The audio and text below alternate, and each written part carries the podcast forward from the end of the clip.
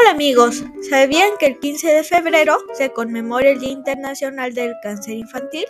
Esto para sensibilizar y crear conciencia acerca de la importancia de la detención oportuna. Así que aquí les cuento un poco más. El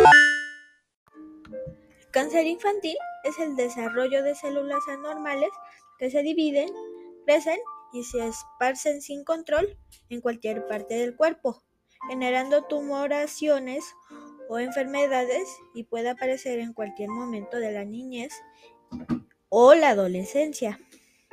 De acuerdo con cifras de la Organización Mundial de la Salud, se calcula que cada año padecen cáncer unos 400.000 niños y adolescentes entre 0 y 19 años.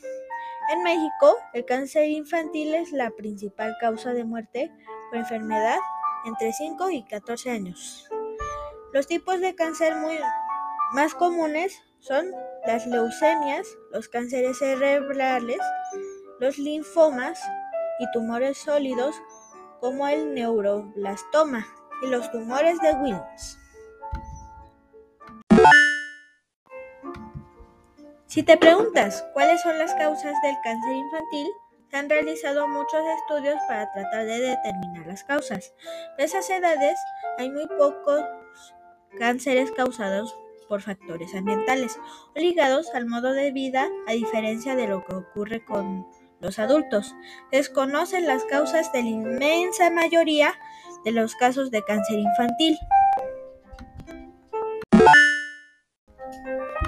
Así que ya saben, es muy importante observar a los niños y acudir de inmediato al médico ante la presencia de síntomas como fiebre, pérdida de peso y apetito, palidez, fatiga, sangrados o moretones continuos e inexplicables. La detención oportuna es mejor para el tratamiento.